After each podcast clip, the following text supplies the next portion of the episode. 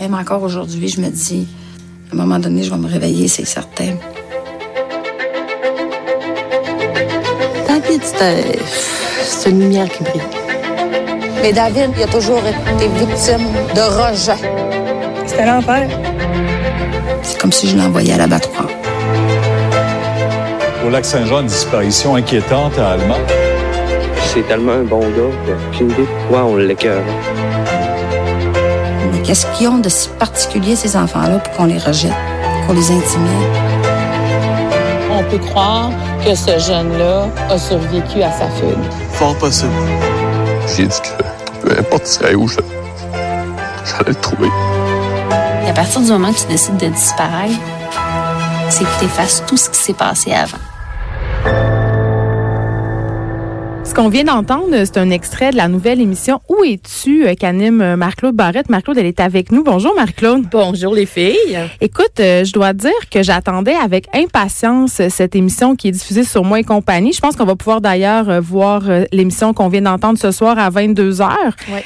Parce que les cas de disparition, il y a quelque chose de fascinant là-dedans, de, de triste aussi. De, moi, j'ai des enfants, toi aussi. Euh, le premier épisode, c'était l'histoire de Marilyn Bergeron, qui est cette jeune fille disparue dans la région de Québec. Euh, comment tu te sentais quand on t'a approché pour faire ce projet-là? Comment tu mettais tes émotions de côté? Euh, ben moi, quand, quand on m'a proposé, en fait, la maison de production Attraction m'a proposé deux projets. Et euh, celui-là, il me le présentait comme disons délicatement, il savait pas trop comment j'allais réagir et moi au contraire, moi j'aime j'aime tout ce qui est do not trespassing. Tu sais quand il y a un quand il y a un bandeau jaune devant une maison, moi c'est là que j'ai envie d'aller, c'est de l'autre côté. Et j'avais l'impression que euh, où es-tu c'était ça, c'est qu'on dépassait une ligne euh, surtout dans l'entrevue où on allait dans l'intimité de la des personnes et je voulais savoir comment comment on peut vivre Comment on peut continuer à respirer en ayant quelqu'un autour de nous qui ne répond pas à l'appel? Et je vous dis, quand on m'a approché, quand on m'a offert ça, je- moi, ils m'ont dit, mais prends 24 heures. Je dis, non, non. Je- là, je me suis rendue chez moi, je les ai rappelés. Je dis, non, non, c'est oui, je veux faire ça. Je, je sentais qu'il fallait que j'aille là et je, je voyais le privilège de donner la parole à des gens qui, qui veulent de la lumière parce qu'ils veulent qu'on parle de la personne disparue. Alors, c'était un, un grand privilège. Tu as dit le mot sensibilité. Ouais. Puis c'est vraiment ça qui ressort. Ce sont des heures. Puis d'ailleurs, on peut les réécouter euh, sur vidéo sur demande, euh, ceux qui sont abonnés à Belle euh, et Vidéotron. Et c'est aussi en rediffusion là, en semaine, le jeudi, le vendredi, le dimanche et le lundi. Vous pouvez pas passer à côté Non, mais là, pour- des émissions. non, mais on a l'air d'appuyer sur le clou, mais pour vrai, c'est parce que c'est vraiment très bien fait. Tu sais, ces émissions-là, parfois, c'est un peu sensationnaliste. Tu sais, le côté human est poussé à c'est l'extrême. très voyeur. Oui, Alors que ici, c'est captivant. Ici, qu'on passe par une gamme d'émotions, même si on ne connaît pas ces familles. Je connaissais pas toutes les histoires, mais on est rivé à notre écran. Puis tu vois, la, la réalisatrice Patricia Beaulieu, que moi, moi, j'avais jamais travaillé, elle fait entre autres Seconde Chance avec Marina et Patrick Lagacé. Puis on était pareil là-dessus. Puis même à deux filles le matin, je suis comme ça. Moi, j'aime pas quand on a l'impression qu'on sauve les veines. tu veux là, pas être dans Shot. là. Ah, j'ai ça parce que faut dire aux auditeurs que ça, là, pour un animateur, c'est facile à faire. Pour interviewer quelqu'un puis savoir, imaginez là, on- j'avais j'avais posé des questions, des questions, c'est facile. Mais qu'est-ce que ça donne de démolir la personne devant toi, de la ramasser en larmes pour pour un moment de télé? C'est pas. Puis en plus, interviewer quelqu'un qui pleure, c'est très difficile. Tu, tu te sens mal de le faire. Alors pour moi, ça, c'était pas possible et ni pour la réalisatrice. Et en plus, il y a eu des moments où vraiment les invités ils ont eu des, des grandes, grandes émotions et ça, on ne le voit pas. On ne on n'a pas, on n'a pas senti que c'était nécessaire. On comprend la peine des gens. Euh, puis que c'est pas besoin d'en rajouter une couche parce que le but, c'est pas de voir quelqu'un s'écrouler, c'est de trouver la personne ou avoir des indices sur la personne disparue.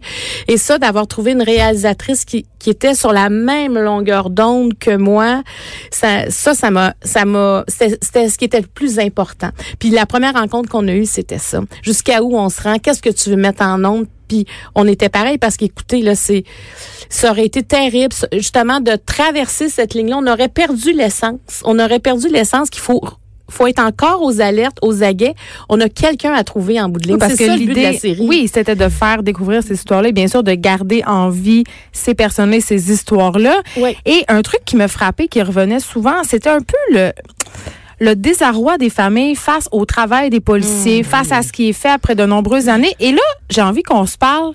Puis même moi, j'étais dans ce mythe-là, là, dans cette idée-là qu'il fallait attendre 24 heures avant de signaler une disparition.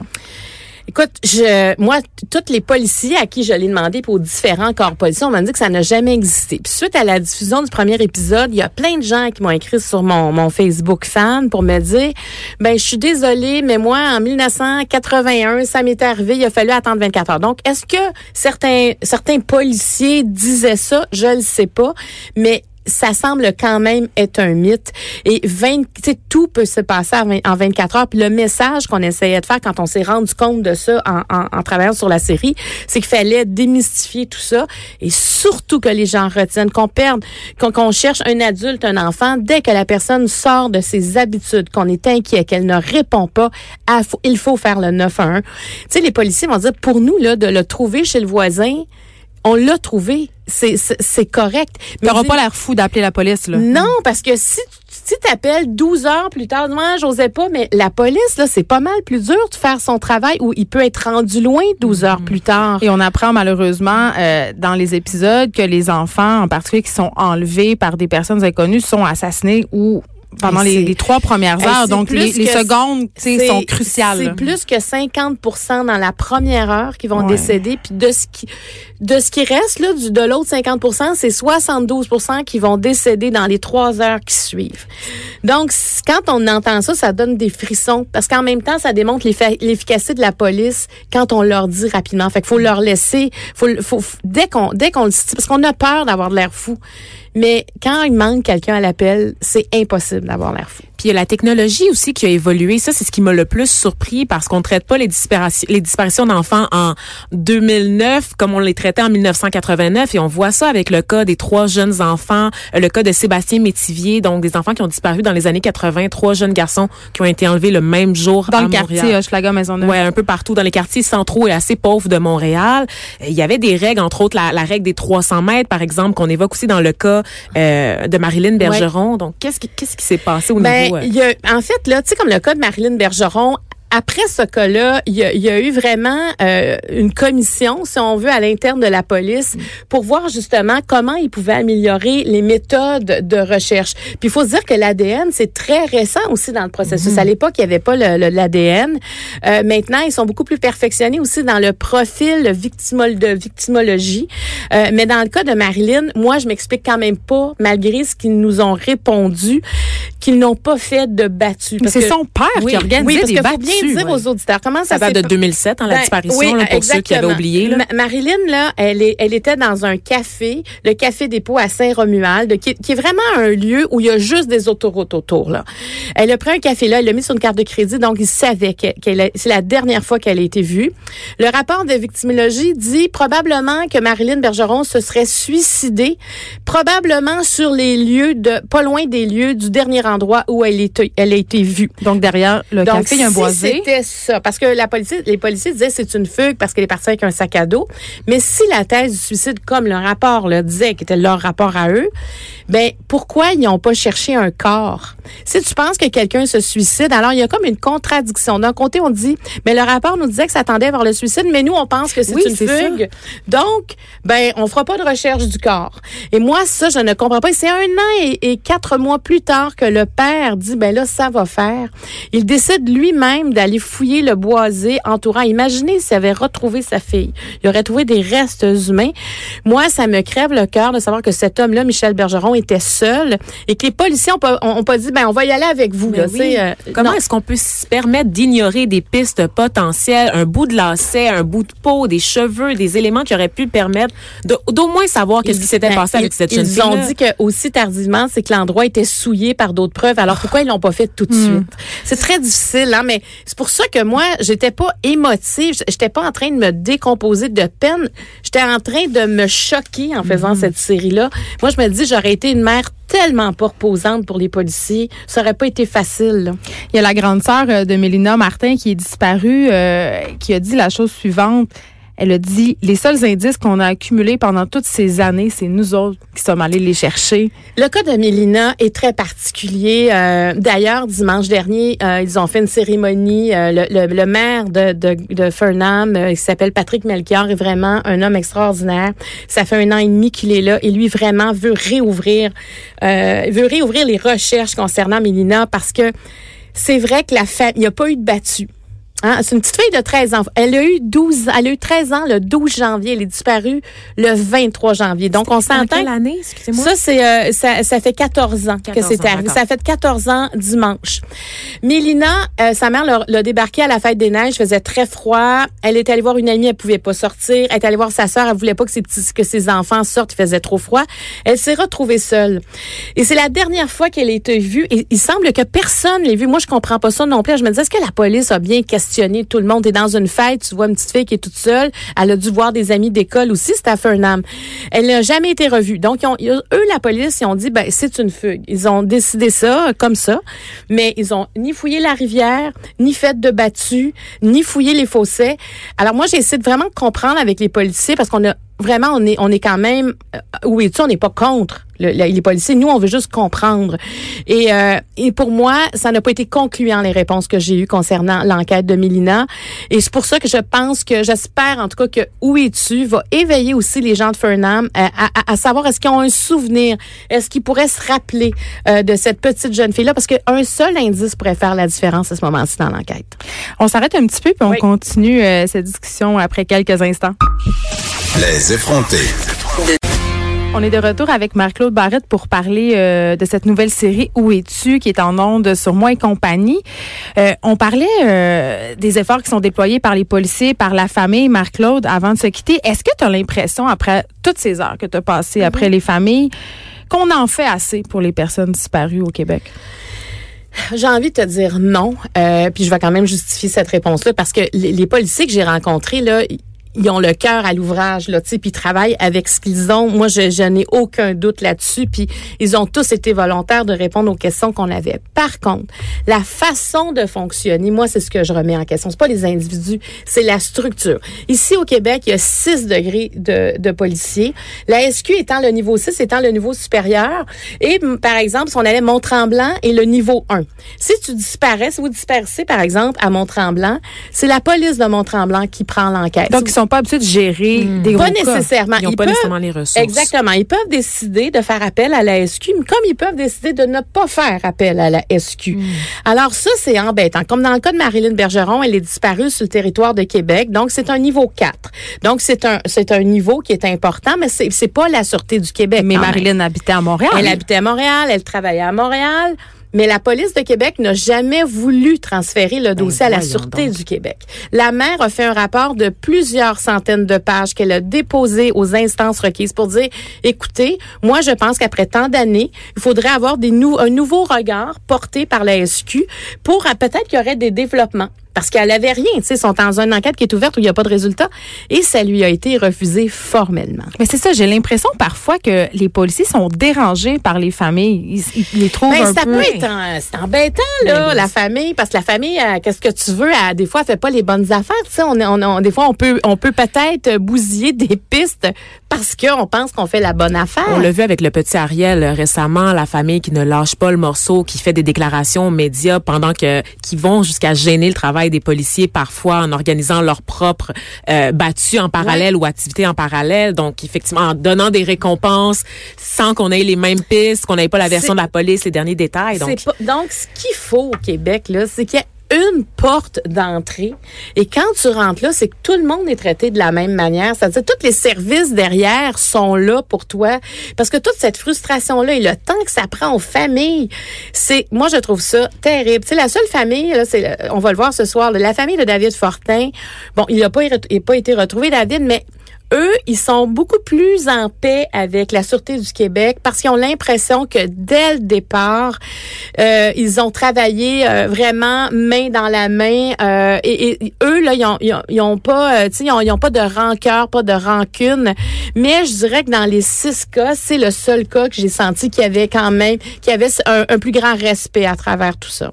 Je fais du pouce, Vanessa, euh, Oui. à, à propos de l'histoire du petit Ariel, Oui. parce que quelque chose qu'on s'est demandé euh, en regardant les émissions, moi puis Vanessa, on se disait, puis là, c'est délicat, OK? On se dit, est-ce qu'on a l'empathie à deux vitesses? Est-ce que les corps policiers déploient des efforts différents quand, notamment, il est question d'un enfant qui vient d'un milieu plus défavorisé? Un enfant qui appartient à une communauté moins privilégiée. Tu sais, on pense, entre autres, à toutes les femmes autochtones qui sont disparues, qu'on n'a pas l'impression qu'on déploie les efforts euh, euh, qui sont mérités pour les retrouver. Euh, le petit Ariel, c'est une personne racisée. Les Euh, quand les- à Montréal-Nord, dans Oui. Saint-Michel, qui disparaissent continuellement et dont ça. on voit les posters dans le métro sans jamais Ouais. les voir aux nouvelles nationales. tu sais, Jolene Riendo, c'est une autre petite fille disparue. Sa mère était un peu, tu sais, elle s'exprimait d'une façon assez trash, populaire. oui, exactement. Puis on avait l'impression que les gens, à cause de ça, ils étaient moins enclins à avoir pitié d'eux.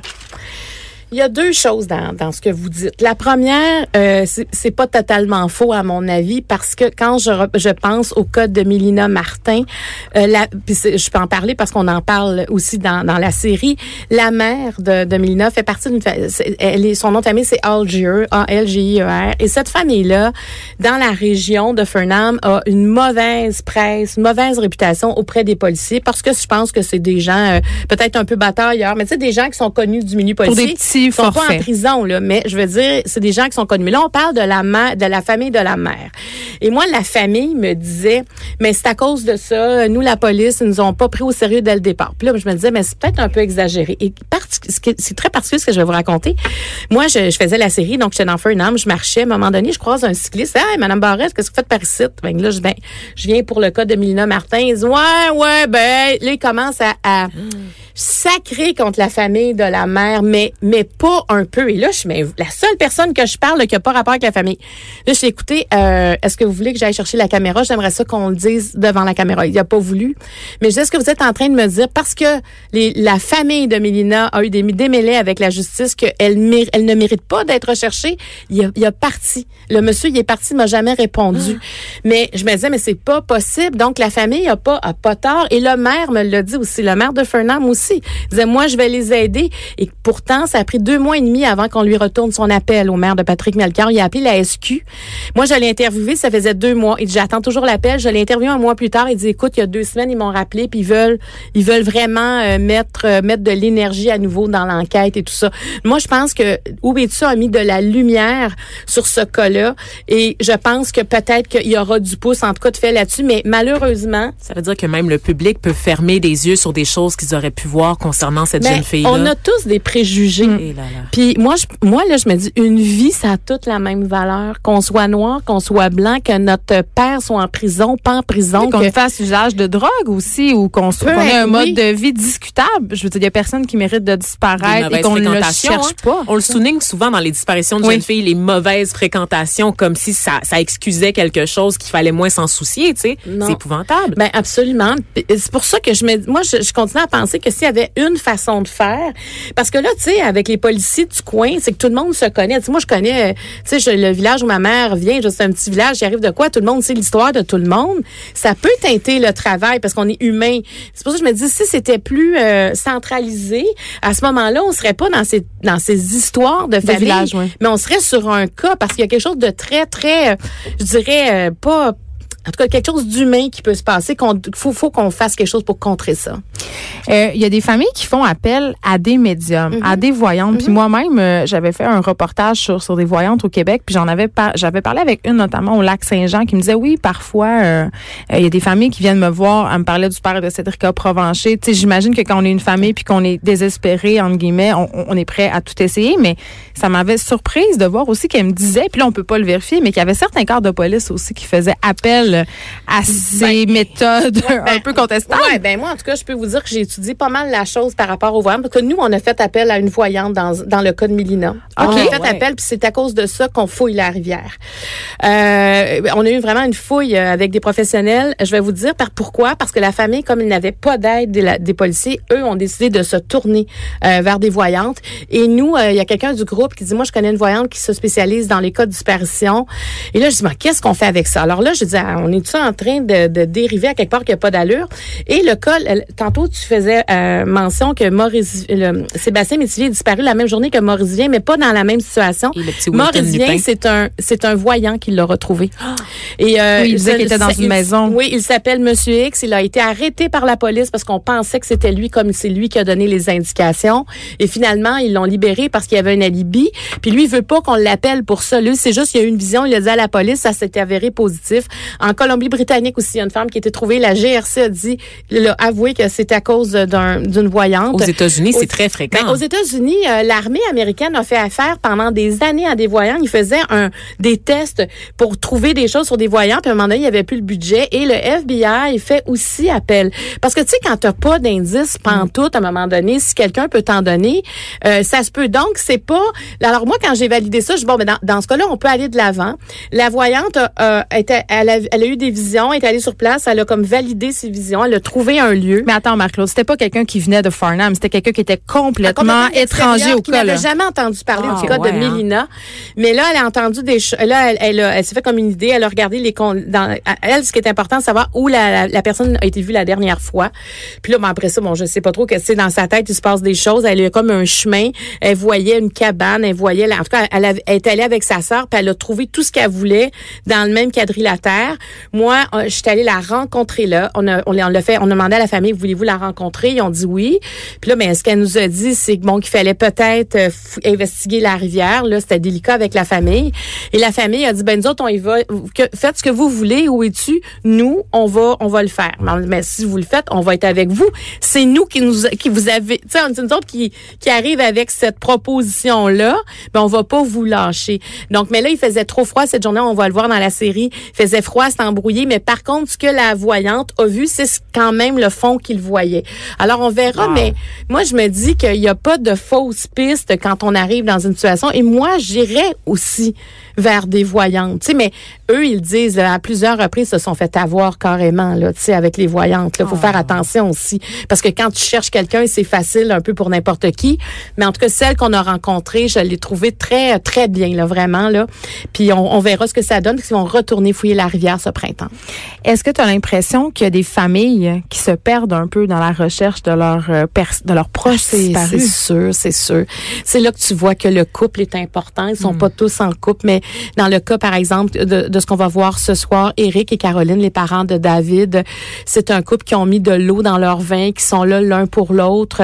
Et euh, la petite Marjorie, qui est sa sœur, qui, moi, m'a fait pleurer. Cet enfant-là, il avait 12 ans et, et qui, a, qui a encore beaucoup de culpabilité par rapport Ils à la vivent un peu disparition. dans, dans l'ombre de cette disparition-là, Ah, ces c'est enfants-là. très difficile. Moi, je vous La dis, sœur de Marilyn la cherche, elle Oui. consacre sa vie à la Et chercher. la mère de Marilyn qui achète un cadeau de Noël à chaque année Oui. depuis la disparition de sa fille parce qu'elle elle se résout pas à rien mettre sous le sapin au nom de sa fille. C'est ça me- terrible, Ça m'a hein? bouleversée.